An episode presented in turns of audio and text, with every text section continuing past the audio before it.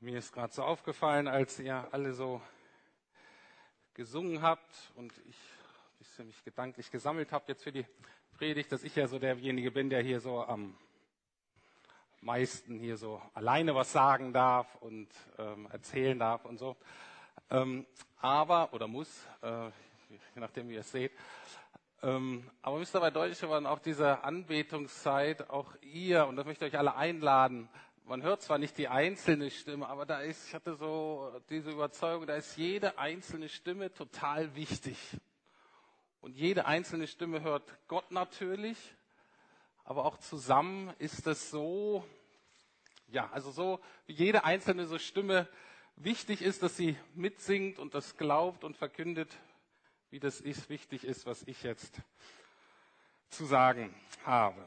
Also nur nochmal, um da ähm, nicht zu denken, dass ich hier der Einzige bin, der was zu sagen hat. Ihr habt auch was zu sagen. Heute kommt der dritte Teil in meiner Reihe über Hoffnung. Ist jetzt auch erstmal der letzte Teil. Ich möchte die ersten beiden ähm, zusammenfassen. Biblische Hoffnung hat letztlich mit einem Wissen über die Zukunft zu tun, die auch unabhängig davon ist, wie es mir gerade eigentlich jetzt hier auf der Erde in meinem Leben geht. Aber das Entscheidende ist, das hat mit einem Wissen, mit einer Überzeugung über die Zukunft zu tun, die eine große Einwirkung auf das Hier und Jetzt haben soll und eben mein Leben hier und jetzt verändern und prägen darf. Wir haben in einer Predigt uns angeguckt, okay, welche Auswirkungen hat das denn, wenn man das so glaubt, wenn man darauf hofft, auf das Gute, was da kommt. Guckt, es gibt Geduld, man erträgt besser Schwierigkeiten, man kriegt Kraft, man kriegt Motivation, es verändert den Charakter und so. Und ich hatte ähm, in der anderen Predigt gesagt, dass aber die Grunddynamik, die Grundhaltung, die ist, dass es nicht so ist, ah ja, das wird schon kommen, ist auch in Ordnung und dann mache ich hier so weiter wie bisher, sondern die Grundhaltung ist so, das ist wie, wenn ich am Bahnhof oder am Flughafen darauf warte, eine geliebte Person in Empfang zu nehmen. Ich kann es kaum erwarten. Ich will endlich wieder zusammen sein mit der Person. Ähm, und es ist eine freudige Erwartung. Da ist eine Körperspannung da. Das ist das, wozu biblische Hoffnung ähm, führen soll. Und jetzt in der dritten Predigt möchte ich die Frage beantworten, naja, was ist denn da so toll? Bis jetzt habe ich ja nur gesagt, da kommt was Tolles, aber noch nur so angedeutet, was kommt denn da? Ähm, und natürlich werde ich auch nicht äh, alles erklären können, deswegen zu diesem äh, Zeitpunkt schon mal zwei Literaturhinweise. Das ist ein gutes Buch von Randy Alcorn, Der Himmel. Was uns dort wirklich erwartet, ist eine gute theologische, ich glaube leicht verständliche Abhandlung, ähm, sehr ausführlich, sehr ausgewogen, ähm, sehr inspirierend über dem, was die Bibel zu diesem Thema sagt.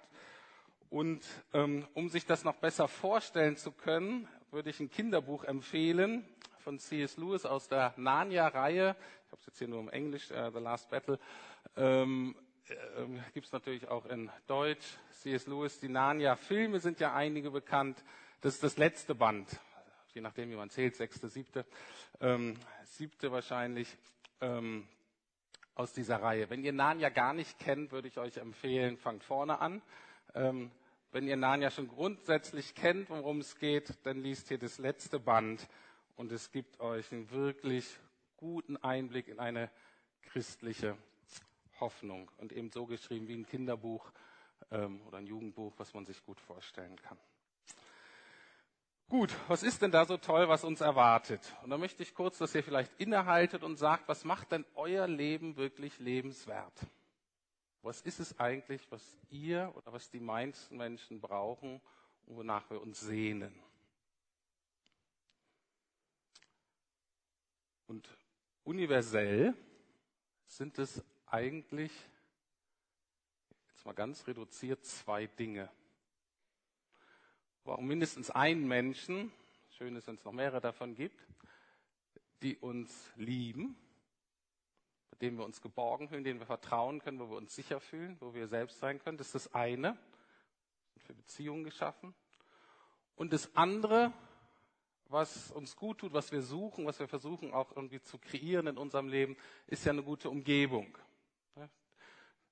Berlin gerade, man versucht noch eine gute, halbwegs bezahlbare Wohnung zu finden. Ne? Oder man fährt da in Urlaub, wo es irgendwie schön und angenehm ist.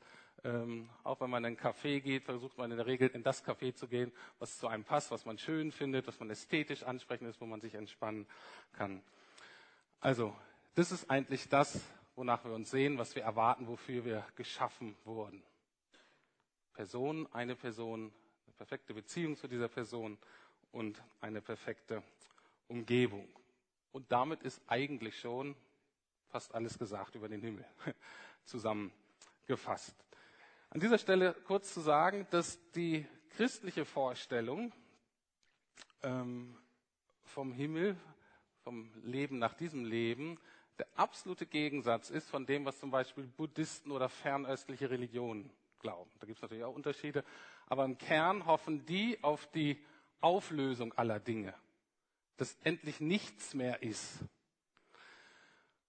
Und das kann man auch verstehen, ähm, weil das eine Perspektive ist, die eigentlich von Leid geprägt ist und von Enttäuschung und von Schmerz. Und das menschliche Leben bietet von diesen Dingen eigentlich genug.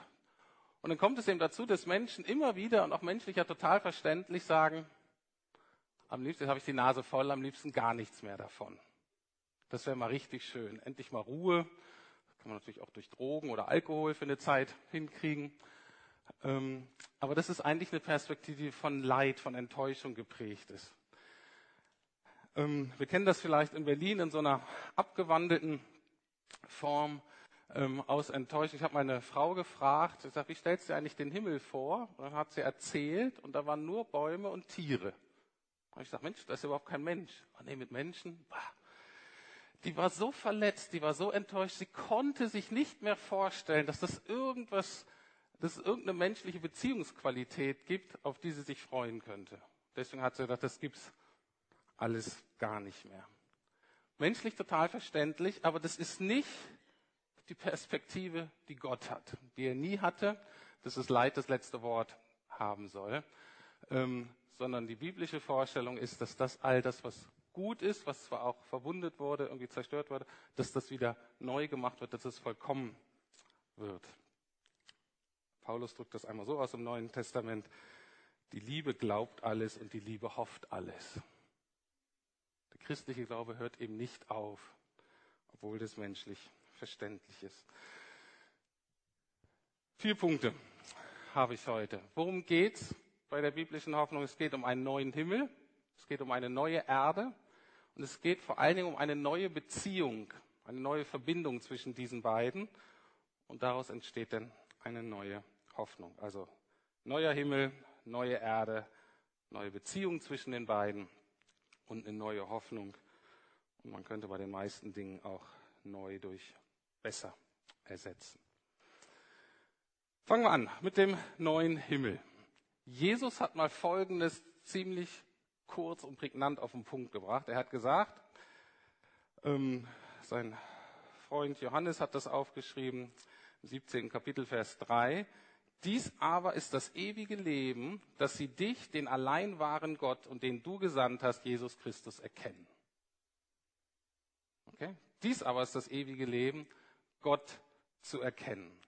Also das Entscheidende bei dem Ganzen ist, dass wir Gott sehen werden, dass wir bei ihm sein werden.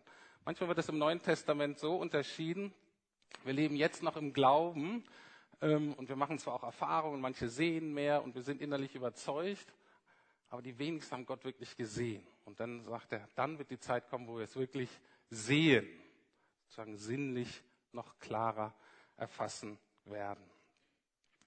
Eine zweite Bibelstelle, die gut das, das gut ausdrückt, ist im letzten, vorletzten Buch der Bibel.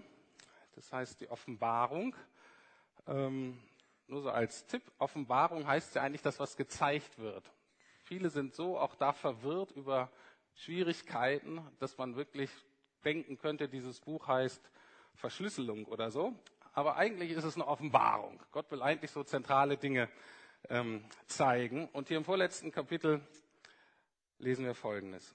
Danach sah ich einen neuen Himmel und eine neue Erde. Der frühere Himmel und die frühere Erde waren vergangen, also so wie wir es jetzt kennen. Und auch das Meer gab es nicht mehr.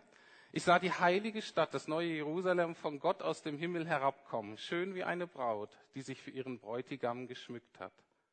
Und vom Thron her hörte ich eine mächtige Stimme rufen, seht, die Wohnung Gottes ist jetzt bei den Menschen. Gott wird in ihrer Mitte wohnen, sie werden sein Volk sein, ein Volk aus vielen Völkern, und er selbst, ihr Gott, wird immer bei ihnen sein. Das ist so das ganz Zentrale, ein neuer Himmel, in dem Gott und wir eben immer zusammen sein werden. Wieder eine Nebenbemerkung. Diese Tatsache klärt übrigens nebenbei auch diese ganz schwierigen Diskussionen über Himmel und Hölle und wer denn da hinkommt und wer nicht. Und das ist eine wichtige Diskussion und die ist in der Tat auch sehr komplex. Ähm, aber auch hier können wir so ein bisschen Wald und Bäume auseinanderhalten. Und es gibt eine ganz einfache Grundregel. Alle, die in diesem Leben Jesus schon lieben und mit Gott versöhnt sind, die werden auch den Himmel lieben. Selbst wenn Sie es dir nicht ganz vorstellen können. Aber da es zentral um Gott geht, dass Gott da sein wird, wird alle die das lieben, was da kommt. Und alle, die nicht an Jesus interessiert sind und mit Jesu Vater nichts zu tun haben wollen, die würden den Himmel hassen.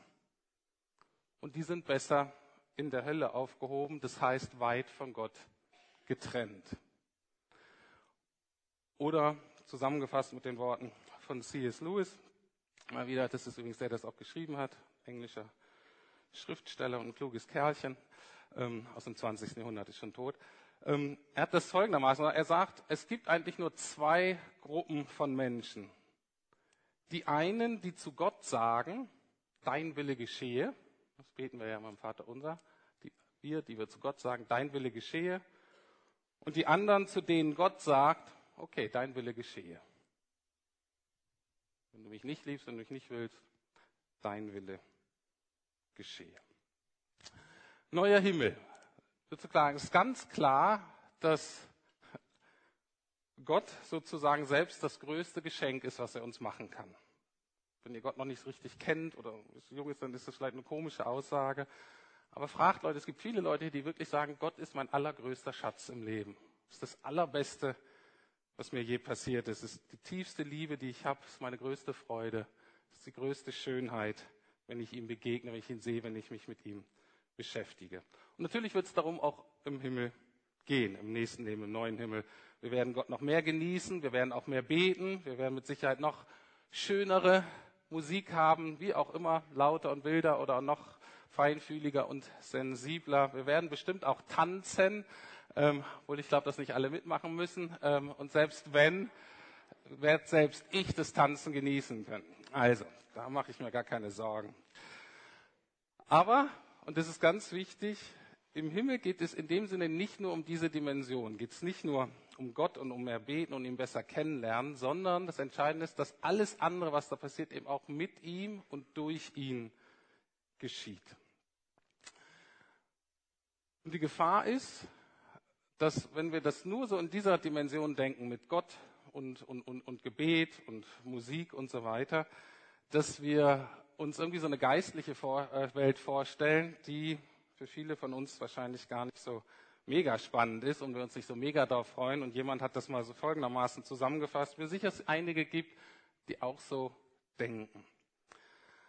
Als Junge versetzte mich der Gedanke an den Himmel mehr in Schrecken als der Gedanke an die Hölle.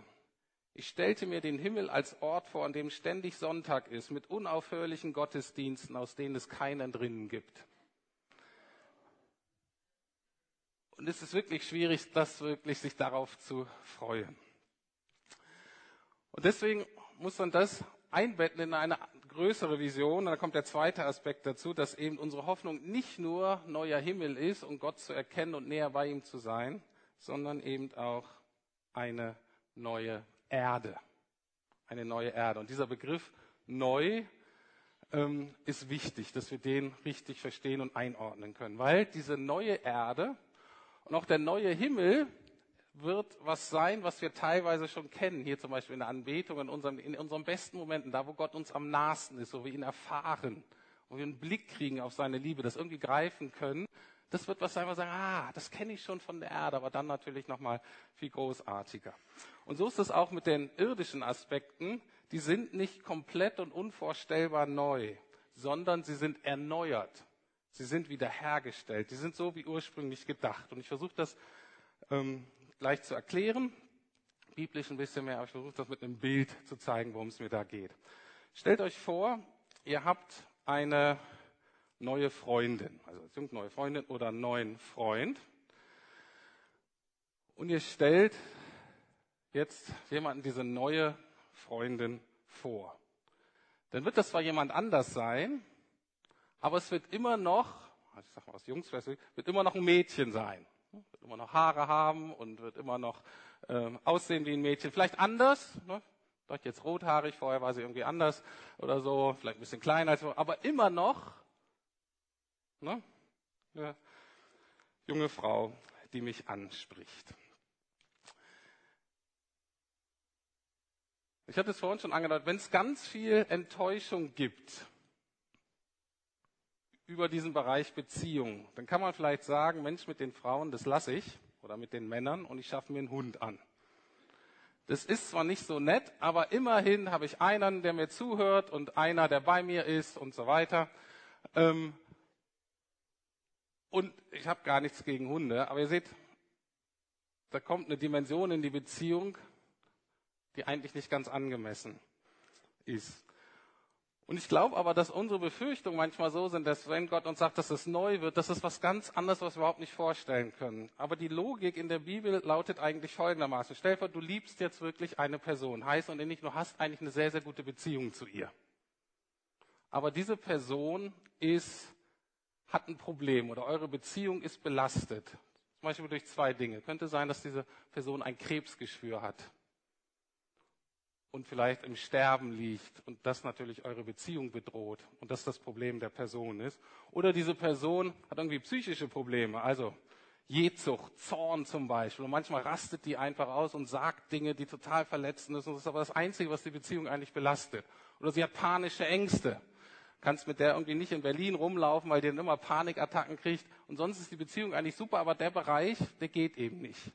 Und jetzt stell dir vor, du würdest diese Person würdest du zum Arzt schicken oder operieren und das Krebsgeschwür ist weg oder sie geht zur Therapie und die Ängste und die Wut sind weg. Und dann kriegt, hier kriegen sie einen neuen Partner und was kriegt man? Ein Hund.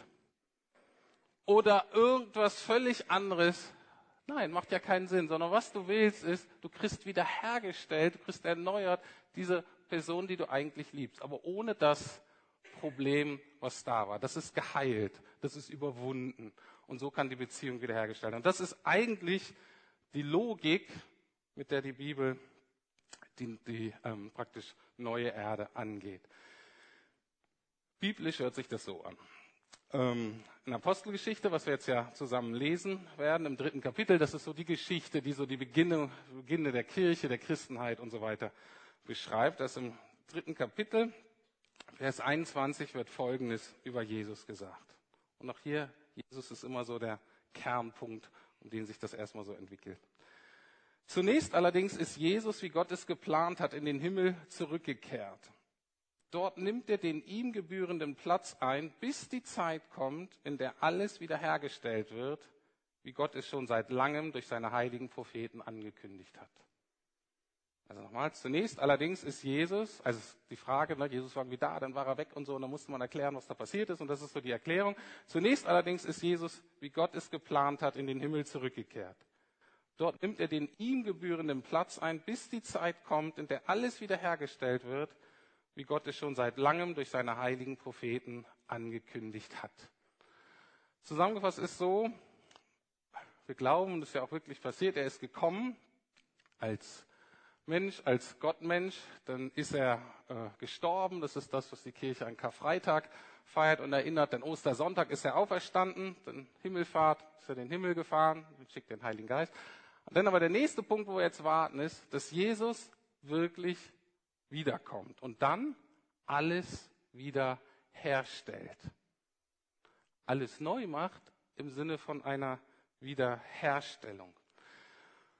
Und wenn man die Bibel mal als Ganzes liest, das machen ja leider die wenigsten, ähm, dann würde man mal sehen, dass da wirklich ein einfacher roter Faden sich durchzieht.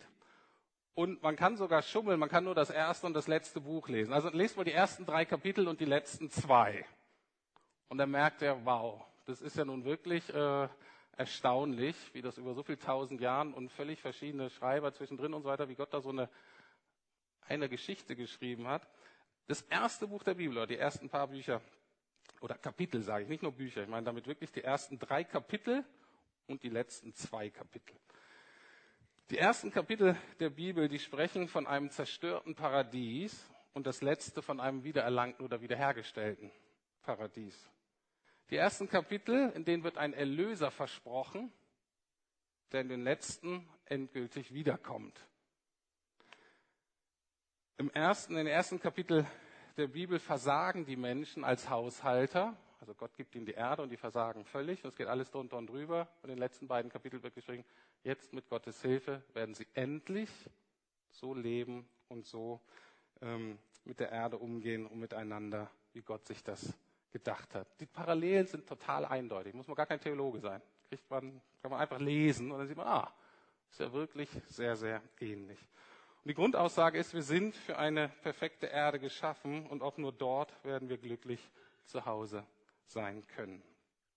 Also, die Bibel beschreibt diese neue Erde, die eben auch zu, diesen, ähm, zu unserer Hoffnung gehört, bewusst in bekannten Kategorien, weil wieder etwas hergestellt wird, was wir schon kennen. Wird eben bewusst von Garten, Stadt, vom Königreich gesprochen, wird von Bäume, Wasser, Flüsse zum Beispiel lesen, aber eben sauberes Wasser gesunde Bäume. Es wird von Völker, Herrschen, Zivilisationen und von Kultur geredet. Aber eben Völker und Menschen, die sich nicht bekriegen, sondern die in Frieden zusammenleben, wo nur das Beste jeder Kultur überlebt. Ja, wo Menschen sind, aber mit denen ich alle in einer versöhnten Beziehung bin.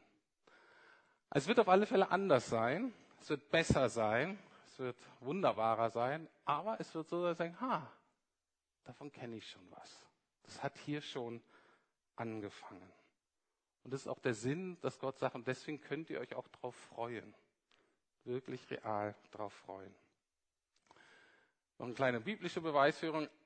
Die Wörter, die beschreiben, was unser Christsein, was unser Glauben ausmacht, was Jesus für uns getan hat, sind Wörter wie erlösen oder versöhnen oder heilen oder wiederherstellen, zurückkehren, erneuern, umgestalten, auferstehen. Das sind alles diese Dinge, die unser Leben jetzt betreffen. Und die sind im Griechisch alle, Griechischen alle mit einer Vorsilbe.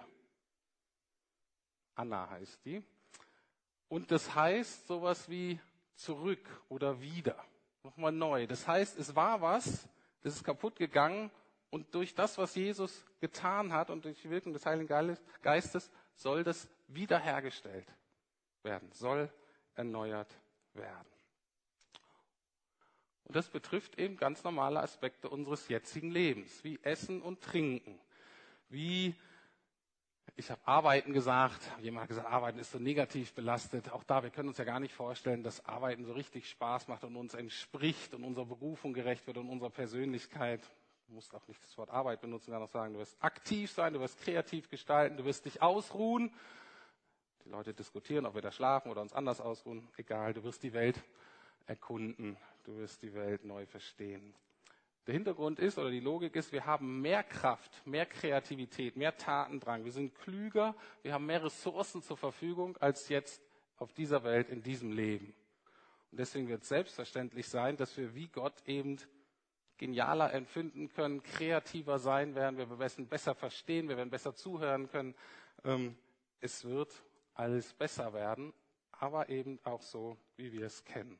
Und all diese Aktivitäten, die wir machen, werden, und das ist ganz wichtig, es wird zum Beispiel alles ohne Zeit- und Leistungsdruck sein.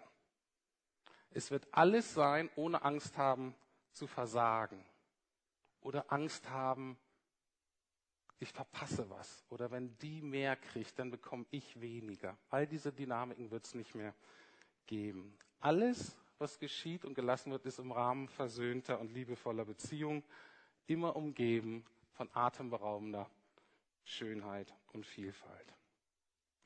Das ist das Bild von der neuen Erde. Das ist unsere Hoffnung. Das ist das, worauf wir uns wirklich freuen können. Zum dritten Punkt, das habe ich jetzt schon einmal angedeutet, es gibt einen neuen Himmel und neue Erde, aber der entscheidende Clou ist, dass die beiden eine neue Beziehung zueinander eingehen.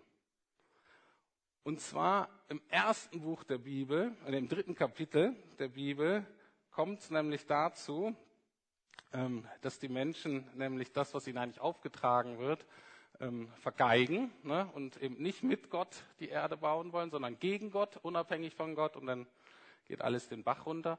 Und da geschieht etwas, was anfangs nicht so gedacht war. Da trennen sich Himmel und Erde.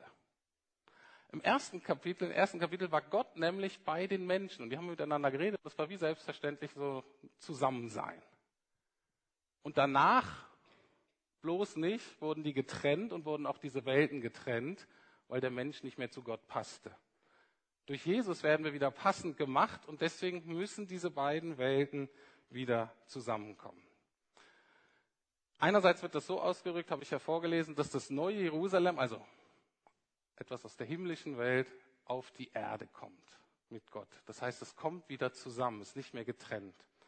Und es gibt zwei andere Aspekte, die das ganz deutlich machen in der Bibel. Das sind, ähm, da jetzt mal ein theologisches Wort, das ist die Inkarnation und die Auferstehung. Inkarnation heißt ja das Fleischwerden Gottes in Jesus. Da merkt man schon, da macht, zeigt Gott sich ähm, etwas, wie er sich gedacht hat. Die beiden Dinge kommen zusammen und Gott selber verändert sich so, der zweiten Person, dass er auch Mensch wird. Das ist ein absolutes Wunder. Ähm, die frühe Kirche hat am allermeisten über die Inkarnation geschrieben und angebetet, weil die das so faszinierend fand. Wir mittlerweile durch unsere ganzen Weihnachtsgedöns ähm, haben wir so ein bisschen die Nase voll von Inkarnation. Ähm, aber eigentlich ist es fantastisch, richtig äh, fantastisch. Also Himmel und Erde kommen da zusammen. Und der zweite äh, zentrale Schlüssel zum Verständnis ist die Auferstehung. Jesus ist tot. Und was zeigt Gott? Wie ist diese neue Dimension? Wie ist das, was jetzt geschieht? Es ist die Auferstehung und zwar nicht in einem Geistwesen, sondern die Auferstehung mit einem neuen Körper, der erkennbar ist, der anfassbar ist, der kann essen, der kann trinken, der kann laufen, hat einen ganz neuen Körper, also einen materiellen Körper. Nicht dematerialisiert, sondern Materie. Aber, und das finde ich cool, dieser materielle Körper hat Eigenschaften, die eben besser sind als unser jetziger Körper. Also erstmal wird alle Sünden, alle sündigen Spuren, alle negativen Erinnerungen und so werden raus sein. Das ist schon mal gut für die auch psychische Heilung und so weiter. Aber von den Fähigkeiten, Jesus zum Beispiel kann anscheinend durch Wände gehen Jesus kann das, was bei Harry Potter apparieren genannt wird oder disapparieren. Das heißt, ähm, er kann anscheinend, die Moleküle können sich anscheinend für eine Zeit so anders ordnen, dass sie woanders sind, dass sie durch die Materie gehen. Aber dennoch ist dennoch ein Körper, eben mit neuen Fähigkeiten. Und das andere, was ganz wichtig ist, ist, das ist ein Körper, der die Nähe Gottes überhaupt ertragen kann. Das heißt, bei uns ist ja so, wenn Gott eigentlich zu nahe kommt, das ist wie so ein Finger in die, in die Steckdose. Ähm, das halten wir eigentlich nicht aus. Nur nebenbei, es gibt ja manchmal so Versammlungen, wo Gottesdiensten, wo Leute dann vielleicht zucken oder komische Dinge mit denen körperlich passiert. Das ist manchmal vielleicht die Psyche oder die Verdauung. Aber ganz oft ist es auch so, weil Gott wirklich in einem Maße diesen Menschen begegnet, dass aber der Körper eigentlich noch nicht dafür gemacht ist. Deswegen spinnt der Körper dann ein bisschen.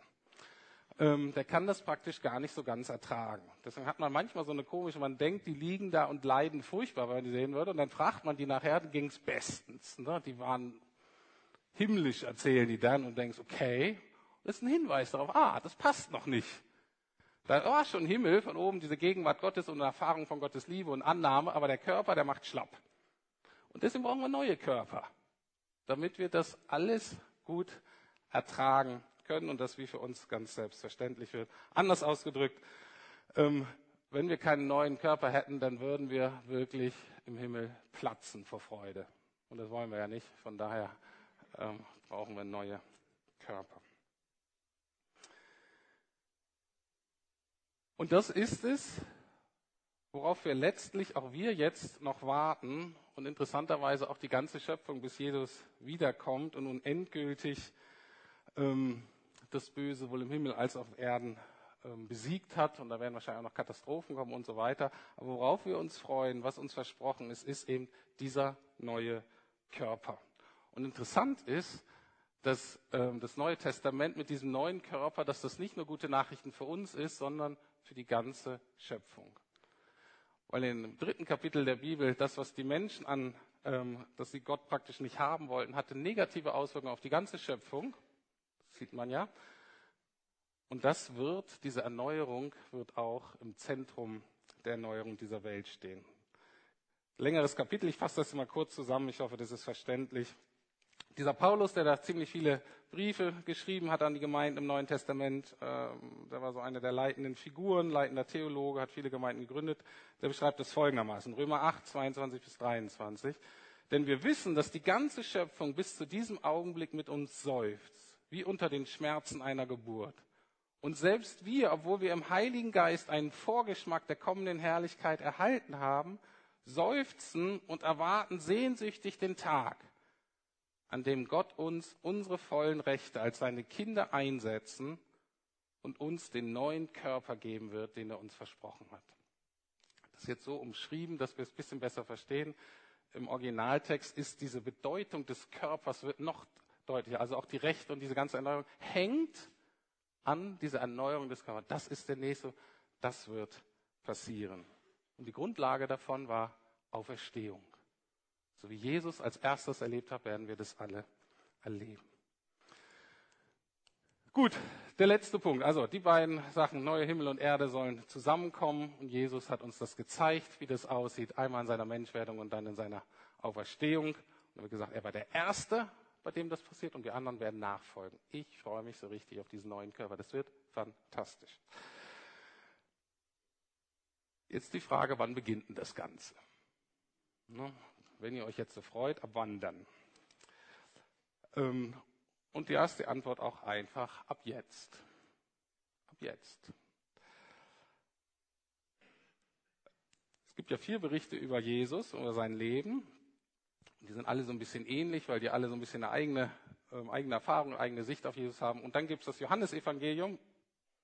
Das schreibt mir so in unserem jüdischen Kontext und das ähm, ist für uns so ein bisschen anders aber der ähm, schreibt manche Sachen fast sehr gut zusammen. Und da, bei dem wird sehr deutlich, dass das ewige Leben eben nicht erst in der Zukunft anfängt, sondern jetzt. Hat schon angefangen. Zwei Bibelstellen. Jesus sagt da, im fünften Kapitel vom Johannesbericht, ähm, sagt er, Wahrlich, wahrlich, ich sage euch, wer mein Wort hört und glaubt dem, der mich gesandt hat, der hat ewiges Leben und kommt nicht ins Gericht, sondern er ist aus dem Tod in das Leben übergegangen. Nochmal, noch einfacher zusammengefasst, äh, ein bisschen später sagt Jesus, ich versichere euch, wer glaubt, hat das ewige Leben. Das heißt, die biblische Vorstellung ist, deswegen ist das von so einer Neuzeugung, wird das auch gesprochen. Ne? Wir würden jetzt beim Kind auch nicht sagen, naja, du lebst eigentlich erst ab 18.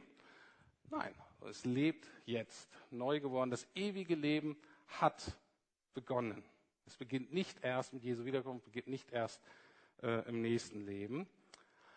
Und dieses Leben, was Gott gezeugt hat, dieses neue Leben, zwar noch im alten Körper, aber dieses neue Leben soll eben wachsen, soll sich entwickeln, soll sich entfalten.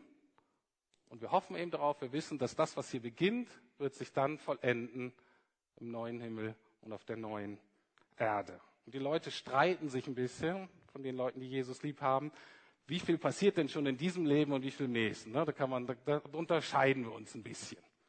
Äh, wie viel wir erwarten können und dürfen und so. Und da können wir uns auch streiten. Wo wir uns aber nicht streiten dürfen, ist, dass wir wissen, es hat jetzt angefangen, es ist eine neue Qualität und es ist viel mehr möglich, als wir vorher dachten. Weil von Gott etwas hineingekommen ist, was wirklich neu gezeugt ist. Was wirklich lebt. Und dieses Leben will sich ausbreiten. Und genauso muss klar sein, es wird nicht alles hier in diesem Leben sein. Wir sehnen uns danach und wir freuen uns auf den Tag, wo das einmal vollkommen zur Vollendung gebracht wird. Ganz praktisch, wie, was bedeutet das? Wie lebe ich das aus? Und das ist einfach eine Haltung, die Klaus vorhin schon besprochen hat. Und es ist eine Haltung, die man so beschreiben könnte mit mehr von dir. Also mehr von dem, was uns erwartet. Man könnte zum ersten Mal sagen, neuen Himmel, mehr von dir, Gott, mehr vom neuen Himmel. Das bedeutet natürlich einmal Gott, ich will dich immer besser kennenlernen. Ich will mehr von deiner Nähe, ich will mehr von deiner Gegenwart, ich will mehr von deiner Liebe, ich will mehr von deiner Kraft. Ich will mehr von diesem neuen Himmel. Genauso können wir beten, ich will mehr von dieser erneuerten Erde. Ich will mehr davon. Und das bedeutet, ich will mehr Versöhnung erleben. Ich möchte, dass du mich befähigst, dass ich den ersten Schritt mache. Ich möchte, dass du mich befähigst, siebenmal, siebzigmal zu vergeben. Immer wieder. Ich will erleben, dass du Verletzungen heilst und mein hartes, bitteres Herz wieder weich machst. Mach mich liebesfähig. Mehr davon. Ich strebe nach körperlicher und psychischer Heilung. Wir sehnen uns danach. Ich setze mich ein für Ehrlichkeit, für Frieden, für Gerechtigkeit, für eine gute Verwaltung der Schöpfungsressourcen, wie auch immer, wo auch immer, je nachdem, wozu Gott mich beruft. Mehr von der neuen Erde.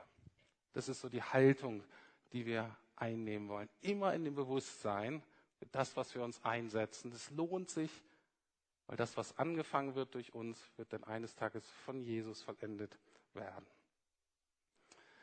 Wenn es dir richtig mies geht und du richtig gerade im tiefen Loch sitzt, aus welchen Gründen auch immer, da natürlich eine biblische Hoffnungsperspektive, ähm, Römer 8, Vers 18 steht es so zu wissen, das währt nicht für immer. Es gibt so einen englischen Spruch, der ist so ein bisschen bitter. Übersetzt heißt, das Leben ist hart und dann stirbt man. Ähm, das ist nicht die biblische Wahrheit. Ja, das Leben ist hart, aber dann wird es besser. Und für diejenigen von uns, denen es gut geht oder die wir häufig sehr schöne Momente erleben können, weil wir so gesund sind, weil wir uns sie leisten können, weil unsere Beziehungsstrukturen so sind, ähm, wo wir dankbar viele gute Dinge erleben können, möchte ich einen Gedanken mit aufs Herz, äh, ähm, mit ins, ins Hirn pflanzen, ähm, dass ihr das nächste Mal, wenn ihr wieder einen richtig schönen Moment habt, was weiß ich, ähm, schönes Essen, vielleicht mit Freunden oder in der Familie, einfach eine gute Zeit ähm, zusammen oder was immer das auch äh, sein mag, dass man dann sagt, Herr Jesus, komm doch jetzt. Weil wir nicht, weil wir keine Angst haben müssen, uh, das ist gleich vorbei, sondern mehr davon. Davon will ich mehr, das will ich immer haben. Ich vertraue dir, dass du mir nichts nimmst, sondern dass du es besser machst. Dass du mich noch umfassender, noch tiefer, noch liebevoller versorgen wirst. Anders ausgedrückt, das Beste liegt noch vor uns. Und das ist eine biblische Gewissheit. Ich möchte schließen mit noch einem Zitat hiervon. Am Ende dieses Buches schreibt C.S. Lewis, beschreibt C.S. Lewis folgendermaßen. Nun erst begannen sie das erste Kapitel der großen Geschichte, die noch keiner auf Erden gelesen hat. Der Geschichte, die ewig weitergeht und der jedes Kapitel besser ist als das vorangegangene. In der jedes Kapitel besser ist als das vorangegangene. Vielleicht noch ein Wort. Wir dürfen diese Ewigkeitsperspektive, da dürfen wir nicht zu lang drauf rumreiten, weil wir können uns das nicht vorstellen. Dazu sind wir nicht gemacht. Das heißt, wenn es zu lang ist, muss irgendwie alles langweilig werden. Und deswegen geht es nicht um die Ewigkeit als zeitliche Dimension, sondern bei diesem ganzen Thema geht es um Ewigkeit, um eine qualitative Dimension. Also ein Vertrauen darauf, dass das, was Gott macht und wie er uns reinführt, dass er, der Schöpfer des Lebens, eben in der Lage ist, aus das auch immer schöner, immer neuer, immer tiefer, immer erstaunlicher zu machen. Amen. Ich möchte, dass wir jetzt zusammen beten und zwar in Liedform. Ähm, es ist ein Lied, das haben wir schon ein, zwei, ein paar Mal gesungen, glaube ich, und es drückt so die